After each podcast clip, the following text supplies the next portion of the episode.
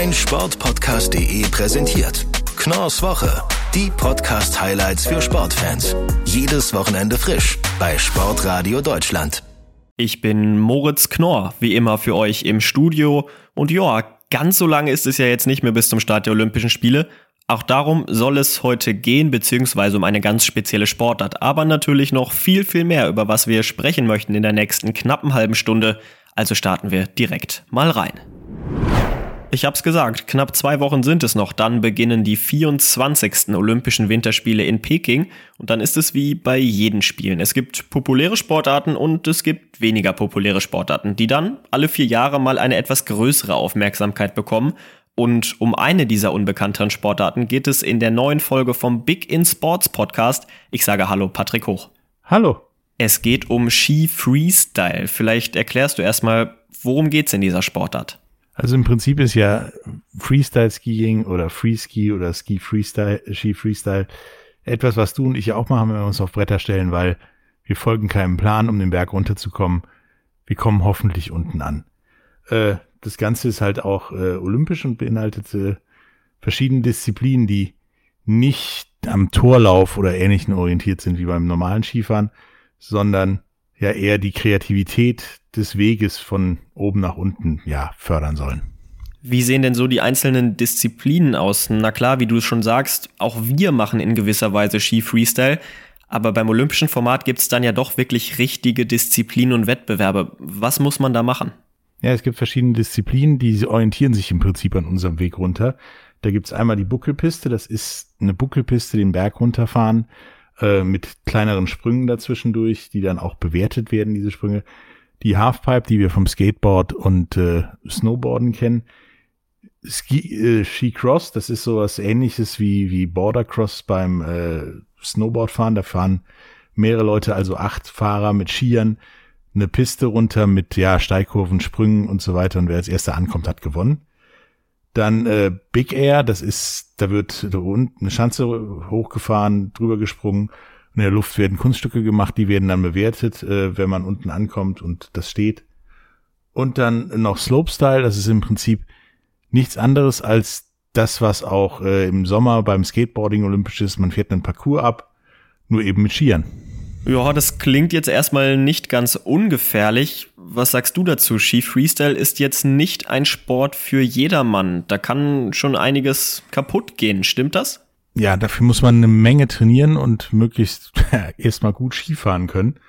Ähm, aber wenn das dann, ja, wenn das einmal eingelaufen ist und man einmal ähm, es drauf hat, dann ist ungefähr die Verletzungsquote so hoch wie beim normalen Skifahren es gibt auch ähm, ja im Prinzip die ähnlichen Verletzungen. Die meisten Sportler tragen bei jeder Disziplin einen Helm, ist äh, in jeder Disziplin Pflicht.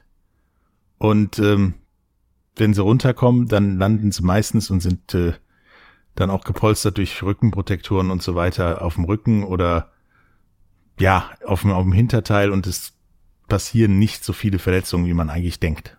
Du hast eben schon die Parallelen zum Snowboarden angesprochen. Wie kam das zustande? Wie kamen die Leute auf die Idee, okay, Snowboard ist zu langweilig, wir fahren jetzt mal mit den Skiern durch die Halfpipe.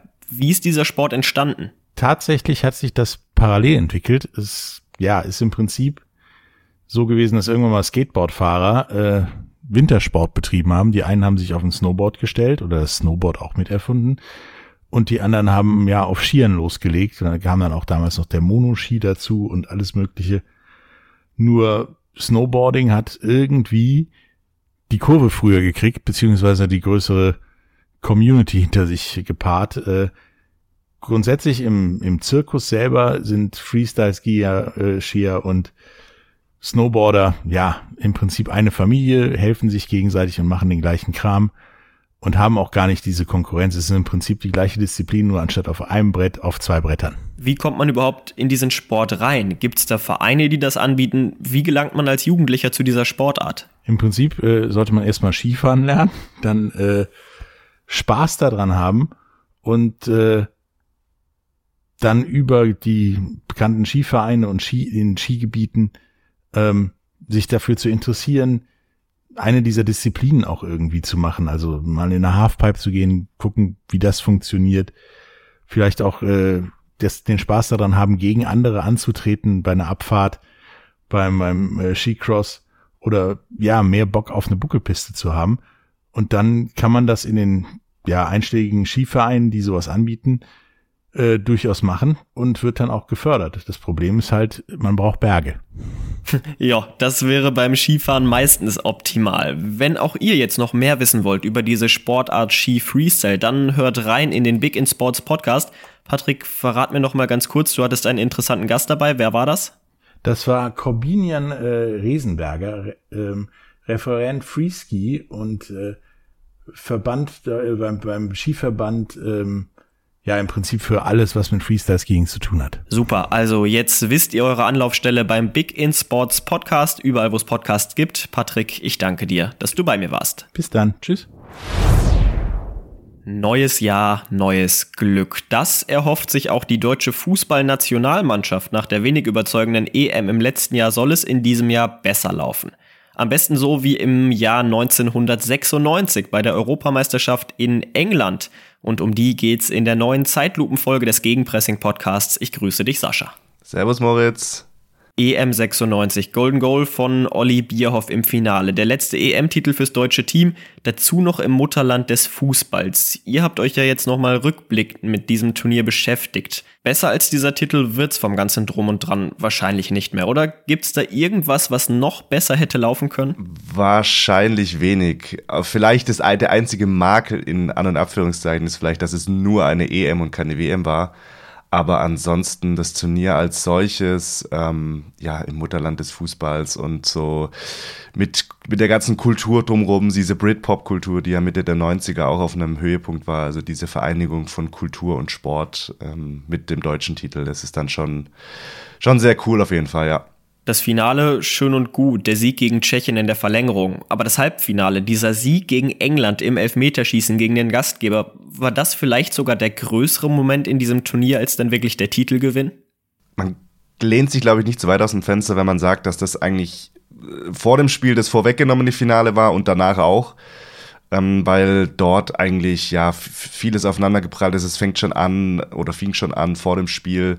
Vollgepacktes Wembley, das alte Wembley natürlich noch. Die englischen Fans singen Football's Coming Home und zwar so laut, dass man die Stadionanlage gar nicht mehr hört. Da war wirklich, war wirklich viel los. Die Engländer haben sich auch schon auf die Deutschen gefreut gehabt. Die waren schon ein, äh, waren schon einen Tick vorher qualifiziert fürs Halbfinale und haben sich dann auch gewünscht, dass die Deutschen kommen. Das wurde dann auch in der typisch englischen Art auch gefeiert mit äh, allen möglichen äh, Kriegsanalogien, wie man das eben so kennt. Und das Spiel hat dann auch nicht enttäuscht. Es ging dann gleich in der, ich glaube, nach ein paar Minuten war England schon vorne. Da ist natürlich das Wembley-Dach abgehoben. Und am Schluss dann aber aus unserer Sicht zum Glück hat sich das dann wieder gelegt. Wir sprechen ja immer davon, dass es damals noch richtige Typen gab. Was hatte die deutsche Mannschaft denn so für Typen? War dem Team dieser Titel zuzutrauen oder war man nach dem WM-Debakel gegen Bulgarien 94 eher Außenseiter? Außenseiter würde ich nicht sagen. Auf jeden Fall im erweiterten Kreis der Favoriten. Soweit würde ich schon gehen. Man war ein bisschen skeptisch äh, in Deutschland, was Berti Vogts angeht.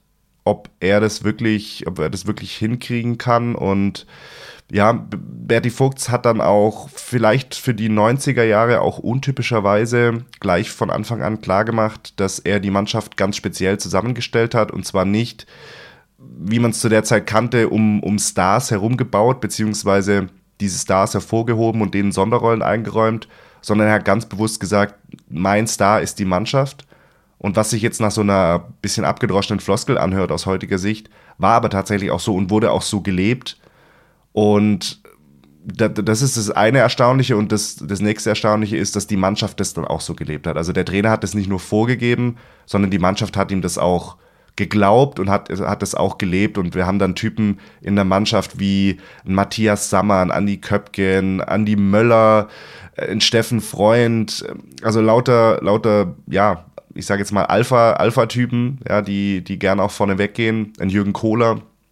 Und das hat trotzdem wunderbar funktioniert und die Mannschaft war eine absolute Einheit. Und dieses Motto, der Star ist die Mannschaft, das wird ja eigentlich bis heute noch gelebt. Kann man sagen, dass Bertie Vogts vielleicht sogar der Schöpfer dieser Herangehensweise war? Also ich glaube, da würde, wenn Oliver Bierhoff das hier hört, schöne Grüße, der würde dir da natürlich heftigst widersprechen, weil das sicherlich dann seine Idee war. Ist aber schön, dass das natürlich dahin zurückgeht.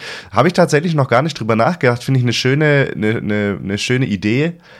Ähm, wobei sich Berti Vogts mit Händen und Füßen gewehrt hätte, äh, wenn man dem dann so einen plakativen Namen wie die Mannschaft gegeben hätte. Aber man kann es vielleicht so sagen, das, was 1996 die Mannschaft als plakativen Namen nicht hatte, nämlich die Mannschaft. Äh, sie hatten dafür die Werte, die da gelebt wurden. Und ich würde mal sagen, heutzutage ist es genau andersrum. Man hat einen tollen Namen, aber die Werte werden weniger gelebt. Von daher, das Beste aus zwei Welten, wie immer, wäre wär das Schönste. Du hast es am Anfang schon mal angesprochen, dass diese Europameisterschaft 96 auch vom Drumherum ganz speziell war, diese britische Popkultur. Was hatte das Turnier damals sonst noch so für Themen? Was hat damals für Aufsehen gesorgt? Also generell gesprochen für das Turnier war es eben, ja, Football's Coming Home, 30 Jahre nach dem WM-Turnier in, in England 1966, kam eben der Fußball zurück ins Mutterland und das allein war schon natürlich eine, eine riesengroße Sache, weil 30 Jahre vergangen sind, das ist schon eine enorm lange Zeit und auch gar nicht so typisch für so eine Nation wie England, würde ich mal sagen. Und aus deutscher Sicht ist vielleicht noch eine, eine ganz nette äh, Geschichte, um, um auch so ein bisschen das Zusammenspiel von Kultur und auch Sportgrößen ähm, zu illustrieren, dass Boris Becker zu der Zeit eine, eine ganz interessante Rolle gespielt hat, der ja da auch noch äh, mitten in seiner aktiven Karriere war. Und während des EM-Turniers war auch das Wimbledon-Tennisturnier und Becker ist wegen einer Handverletzung ausgeschieden und sein Haus- und Hofarzt äh, war aber äh, Müller-Wohlfahrt, der auch die deutsche Nationalmannschaft betreut hat. Und dann ist er einfach so mehr oder weniger im deutschen Quartier eingezogen. Die hatten ja auch genug Verletzte und hing dann die ganze Zeit mit den deutschen Fußballern ab. Äh, das ging so weit, dass er beim Finale sogar im Mannschaftsbus saß, der zum Stadion gefahren ist. Und ähm, auf den Videos sieht man dann auch ganz schön, wie die Mannschaft ähm, nach oben zur Queen geht, um den Pokal entgegenzunehmen. Aber bevor sie bei der Queen sich die Glückwünsche abholen, steht noch Boris Becker an der Treppe und umarmt alle einzeln. Das fand ich schon eine, eine, eine ganz lustige Kombination eigentlich. Das kann man sich heute überhaupt gar nicht mehr vorstellen, dass zwei ähm, ja, Stars oder äh, eine, eine, eine, so große Mannschaft und ein so großer Sportstar da so eng miteinander äh, sind. Das ist eigentlich echt ganz schön zu sehen. Eine schöne Anekdote zum Abschluss. Wenn euch das jetzt Lust auf mehr gemacht habt, dann hört doch jetzt mal rein in die Zeitlupenfolge des Gegenpressing-Podcasts rund um die Europameisterschaft 1996. Ich danke dir, Sascha, dass du bei mir warst. Danke dir, Moritz. Und jetzt gibt's hier einmal ganz kurz Werbung. Bis gleich. Da sind wir auch schon wieder aus der Pause zurück. Natürlich immer noch mit Moritz Knorr für euch am Mikrofon mit großen Zielen, wir haben gerade drüber gesprochen, geht nicht nur die deutsche Nationalmannschaft ins neue Jahr, sondern eigentlich ja jeder Sportler und jede Sportlerin. Für diese Ziele muss man trainieren, ganz klar, hart trainieren sogar. Und genau um so ein hartes Training geht es in der neuen Folge vom Faszination Rennrad Podcast mit Erik Gutglück. Ich grüße dich. Hallo Moritz, grüß dich. Am Montag erscheint eure neue Folge, eure erste Folge im neuen Jahr. Worum geht's genau? Äh, es geht um das Thema Trainingslager ähm, für Radfahrer, ja, klingt nach, klingt nach Arbeit, ist aber eigentlich auch eine ganz schöne Sache, weil da geht's ja dann meistens doch eher in den Süden, ins warme Wetter. Und das ist ja doch jetzt gerade so Januar, Februar, auch März, ist es ja in Deutschland leider noch nicht so, dass wir da so gesegnet sind. Und von daher, ja, gibt's da, gibt's da die schöne Möglichkeit, dass das Training und die, die physische Arbeit mit so ein bisschen Urlaub und schön Wetter zu verbinden. Du hast mir eben schon im Vorgespräch verraten, ihr habt einen wirklich sehr namhaften Gast, einen richtigen Experten. Wer ist das? Mit wem sprecht ihr? Ja, kann man echt so sagen. Das ist der Christian Knees, ähm, war lange Radprofi, ähm, unter anderem beim, beim Team Sky oder was jetzt das Team Ineos ist, ähm, viele, viele Jahre gefahren. Also der weiß wirklich, wovon er spricht, war selber in, in unzähligen Trainingslagern. Ähm, der konnte gar nicht mehr so richtig äh, aus dem Stegreif herausrechnen, wie viele Lebensjahre seines Lebens er im, im Trainingslager verbracht hat. Ähm, auf jeden Fall eine ganze Menge und äh, echt spannende Einblicke, die er da, die er da gibt. Du hast es gesagt, er selbst verfügt natürlich über eine unglaubliche Erfahrung, was Training und Trainingslager angeht. Wie war das denn so bei ihm, als er Profi war? Wie waren da so die Trainingslager aufgebaut? Gab es da am Anfang des Jahres ein großes Trainingslager oder war das dann alles nur Grundlagentraining und dann vor den großen Rundfahrten vor der Tour de France? Gab es da nochmal spezielle Trainingslager? Wie sieht das so bei den Profis aus? Also das war bei ihm definitiv so, als er 2011 zum Team Sky damals gekommen ist, dass die das Thema Trainingslager schon nochmal auf ein anderes Level gehoben haben. Also früher hat man so halt im Winter vielleicht in Spanien oder ja Mallorca in dem Fall trainiert und ist dann vielleicht im Mai, Juni für die Tour de France halt ins Hochgebirge gegangen, um ein Höhentrainingslager zu machen. Und mittlerweile ist es ja, ja, wird ja für, für, für jedes Saisonhighlight legen die Fahrer ja teilweise mehrere Höhentrainingslager ein. Also das ist gerade bei den Fahrern, die die Tour de France gewinnen wollen, nicht unüblich, dass die im Jahr drei bis vier Trainingslager machen. Sprechen wir über die Amateure. Auch die nehmen sich natürlich immer einiges vor. Die wollen große Amateurrundfahrten mitmachen. Ich kann mich noch ganz gut erinnern, im Urlaub war auch mal ein Radsportbegeisterter, den ich getroffen habe. Der wollte unbedingt die Transalp fahren und ist dann wirklich dreimal am Tag den, den Reschenpass rauf und runter gedüst. Wie können denn diese Amateure mit ihrer begrenzten Zahl an Urlaubstagen auch so ein kleines Trainingslager machen? Ja, du hast es gerade schon gesagt, das, das große, die große Challenge ist natürlich die verfügbare Zeit, die man hat. Äh, in, in Urlaubstagen lässt sich das ja ganz gut ausdrücken. Ähm, meistens oder bei vielen Hobbysportlern ist es so, dass wirklich im, im Februar oder vielleicht März, April ähm, so, so eine Woche Trainingslager gemacht wird oder vielleicht zehn Tage. Da stehen dann auch so Mallorca oder irgendwo vielleicht der, der Süden Frankreichs, Italien sind da so ganz beliebte Ziele.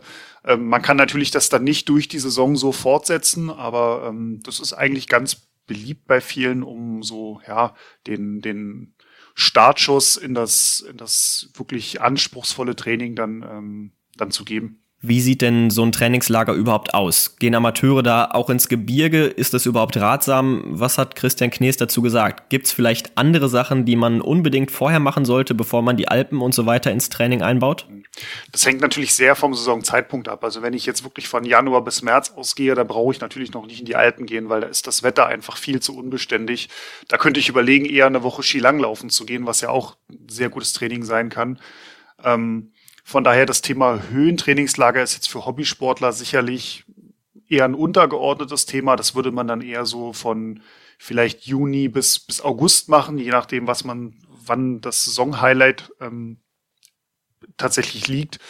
Ähm, ja, meistens ist es wirklich eher so das, das Grundlagentrainingslager. Ähm, wenn man jetzt zum Beispiel Mallorca nimmt, was eigentlich so die, die Nummer eins bei Rennradfahrern ist, ähm, da hat man den Vorteil, man kann relativ flach fahren, weil man sich ja auf der Insel auf, auf Meereshöhe ähm, bewegen kann. Man kann aber schon auch in die Berge fahren, die schon doch auch ordentlich hochgehen. Also äh, Höhenmeter kann man da auch sammeln, auch wenn das jetzt noch nicht dann mit, mit Höhenluft äh, irgendwelche speziellen Trainingseffekte hervorruft. Über was für einen Zeitraum sprechen wir da denn? Inwieweit sollte die Vorbereitung vorher durchgeführt werden? Also der, der Christian Knees hatte, hat oder erklärt ganz gut, dass man ja schon vorher natürlich regelmäßig gefahren sein sollte, dass man eine gewisse Grundfitness mitbringt, weil so ein Trainingslager ist schon anspruchsvoll.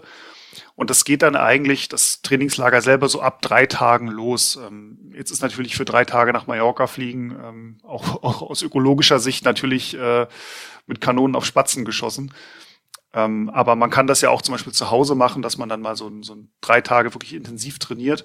Und das kann man dann wirklich bis zwei, vielleicht auch drei Wochen strecken. Da muss man dann aber wirklich dosiert herangehen, darf sich da auch nicht, nicht übernehmen, weil man will ja gezielt Form aufbauen, man will ja nicht äh, danach völlig kaputt ähm, zurückkommen und hat eigentlich überhaupt keine, keine Gewinne, äh, keine, keine Form, keinen Formgewinn gemacht. Ähm, Christian sagte auch, dass schon so das Trainingslager zwei bis drei Wochen vor dem ersten Saisonziel beendet sein sollte, damit man einfach noch Zeit hat, sich dann so ein bisschen zu erholen und dieses, dieses Übermaß an körperlicher Aktivität auch ein bisschen abzupuffern. Also, da gibt er einige sehr gute Tipps in eurer neuen Folge am Montag. Christian Knees, er wird ja auch bei eurem Roadbike Trainingscamp im Februar als Coach dabei sein. Da könnt ihr euch, liebe Hörerinnen und Hörer, vielleicht auch mal ganz persönlich ein Bild von ihm machen. Und wenn ihr euch erstmal langsam herantasten wollt, dann hört doch ab Montag rein in die neue Folge von Faszination Rennrad, überall wo es Podcast gibt. Danke, Erik. Danke, Moritz kommen wir von zwei Rädern zu vier Rädern. Es gibt aktuell ein Thema, das lässt den Motorsportfans da draußen keine wirkliche Ruhe. Lewis Hamilton, fährt er in der neuen Saison, fährt er nicht in der neuen Saison? Was steckt dahinter? Darüber spreche ich jetzt mit Sophie Affeld von Starting Grid. Ich grüße dich. Hi Moritz. Es rumort so einiges in der Motorsportwelt aktuell. Was steckt überhaupt dahinter? Wie kommt diese Thematik überhaupt auf? Ja, es geht ja immer noch ums äh, Finale von Abu Dhabi im letzten Jahr, um diesen ja kontroversen Safety Car Einsatz am Ende, der Lewis Hamilton ja den fast schon sicher geglaubten Titel äh, ja, gekostet hat. Und äh, diese ganzen Diskussionen kommen jetzt letztendlich auf, weil Lewis Hamilton sich seitdem auch eigentlich nicht mehr zu Wort gemeldet hat, irgendwie einen Mantel des Schweigens um sich gelegt hat. Äh, ja, er hat ja auch die FIA-Gala ausgelassen nach der Saison, hat sich komplett von Social Media zurückgezogen und ja, jetzt, jetzt fragen sich alle, wird er weitermachen, wird er eben nicht weitermachen und äh, ja, noch ist die Entscheidung offiziell noch nicht gefallen, wobei eigentlich im Großteil davon ausgeht, dass wir ihn auch nächstes Jahr im Auto sehen werden. Er hat ja schließlich auch noch einen Vertrag, nicht nur für die kommende Saison, sondern auch noch für die anschließende. Müsste er sich denn jetzt überhaupt äußern, dass er weitermacht? Ist davon nicht sowieso eigentlich auszugehen? Wie gesagt, man könnte davon ausgehen, aber man muss auch sagen, Verträge sind in der Formel 1 ja, also eher Formsache, ja. Also ähm, die sind in der Tat nicht so viel wert. Also wenn er jetzt wirklich sagen würde, ich mache jetzt nicht mehr weiter, was ich mir wie gesagt nicht vorstellen kann, aber dann würde ihn zumindest der Vertrag jetzt, äh, ja, würde den Vertrag ihn nicht davon abhalten. Woran hängt diese Entscheidung denn jetzt? Gibt es da irgendwelche Indikatoren auch in Richtung der FIA, der Beurteilung des Rennens in Abu Dhabi? Gibt es da irgendwelche Sachen, an denen Hamilton festmacht, okay, jetzt mache ich weiter oder okay, jetzt ist es vielleicht doch besser aufzuhören? Ja, das wurde ja berichtet, unter anderem, glaube ich, auch von der BBC, dass Hamilton jetzt seine Entscheidung wirklich auch davon abhängig machen will, was eben bei diesen Untersuchungen der FIA rauskommt zum Saisonfinale. Die haben sie ja, ja kurz nach dem Saisonfinale schon angekündigt. Und ähm, da sind jetzt halt gerade mitten bei. Also ähm, Toto Wolf hat sich auch schon mit dem neuen FIA-Präsidenten getroffen und ähm, auch der sportliche Beirat hat sich schon zusammengesetzt und sich auch diesem Safety-Car-Einsatz gewidmet. Ähm, die ganz finalen Entscheidungen werden allerdings erst am 18. März getroffen. Das ist äh, ja in der Tat auch der Tag des ersten freien Trainings vom ersten Grand Prix des nächsten oder der nächsten Saison. Ähm, von daher werden wir uns da auf jeden Fall als Außenstehende noch ein bisschen gedulden müssen. Aber ähm, es ist momentan davon auszugehen, dass Lewis Hamilton äh, halt schon erwartet und Mercedes insgesamt auch erwartet, dass sie halt ähm, ja, Veränderungen auch sehen wollen oder zumindest auch den Willen sehen wollen, dass sowas halt in der Zukunft nicht nochmal passiert. Und das ist halt gerade das, woran die Entscheidung gerade hängt, ähm, ob er weitermacht oder nicht. Aber ähm, momentan scheint die vier schon bemüht zu sein, auch, auch Änderungen ähm, ja, umzusetzen.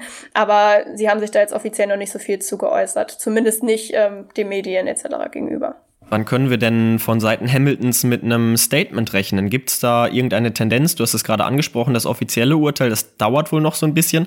Aber Hamilton wird ja auch Mercedes zuliebe nicht so lange warten wollen mit einer etwaigen Rücktrittserklärung. Nee, das stimmt. Und ähm, wenn ich jetzt gerade gesagt habe, am 18. Dezember wird die Entscheidung öffentlich gemacht. Also ähm, die Vorschläge sollen auch im Februar schon mit den Teams äh, diskutiert werden. Am 18. Februar wird es dann halt nur vom World Council quasi noch bestätigt, muss das halt bestätigt werden, damit es offiziell ist. Aber es ist davon auszugehen, dass die Teams äh, grobe Änderungen zumindest schon vorher wüssten und ähm, dass Hamilton sich dann auch vorher schon überlegen könnte, okay, reicht mir das, mache ich weiter oder nicht. Ähm, aber kann ich nicht genau sagen, wann er das machen würde. Man geht halt davon aus, also Anfang Februar sollen diese Untersuchungen erstmal abgeschlossen sein, dass man dann vor den Testfahrten, die am 23. Februar losgehen in Barcelona, dass man da dann irgendwie ähm, schon was hören würde, eventuell. Aber ich kann mir gut vorstellen, dass äh, Lewis Hamilton bis dahin dieses Schweigen auch aufrechterhalten wird, einfach um den Druck noch ein bisschen zu erhöhen. Passt diese ganze Aktion jetzt auch zum Auftreten von Hamilton? Bei Instagram alle Beiträge gelöscht und so weiter. Er tritt ja schon ganz gerne mal als Drama Queen auf.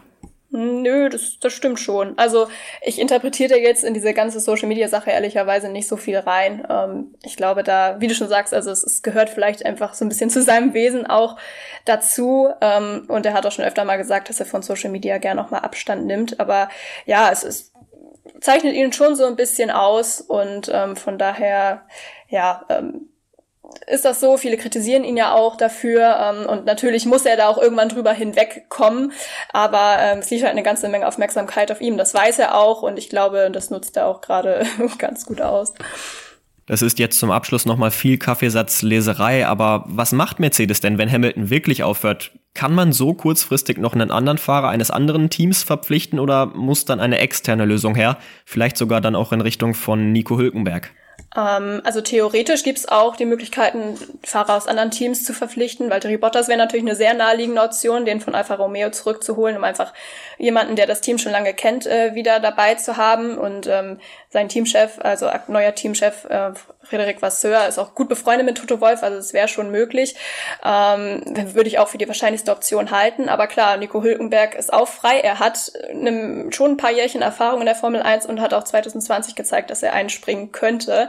Ähm, es gibt aber auch noch Nick de Vries zum Beispiel, ähm, Esteban Ocon, jetzt von Alpine wäre auch eine theoretische Möglichkeit. Ich würde aber Bottas ehrlicherweise, ähm, dass man den irgendwie freikauft, sozusagen, das äh, für am wahrscheinlichsten halten. Es wird also nicht ruhiger bis zum Saisonstart. Ihr bekommt natürlich alle Neuigkeiten aus der Königsklasse des Motorsports bei Starting Grid, dem Formel 1 Podcast. Sophie, ich danke dir, dass du bei mir warst. Danke dir, sehr gern. Und dann war's das auch schon wieder mit Knorrs Woche für diese Woche. Ich danke euch fürs Zuhören. Ich wünsche euch noch ein schönes Restwochenende. Macht's gut. Bis nächste Woche. Ciao mein Sportpodcast.de präsentiert Knorrs Woche. Die Podcast-Highlights für Sportfans. Jedes Wochenende frisch bei Sportradio Deutschland.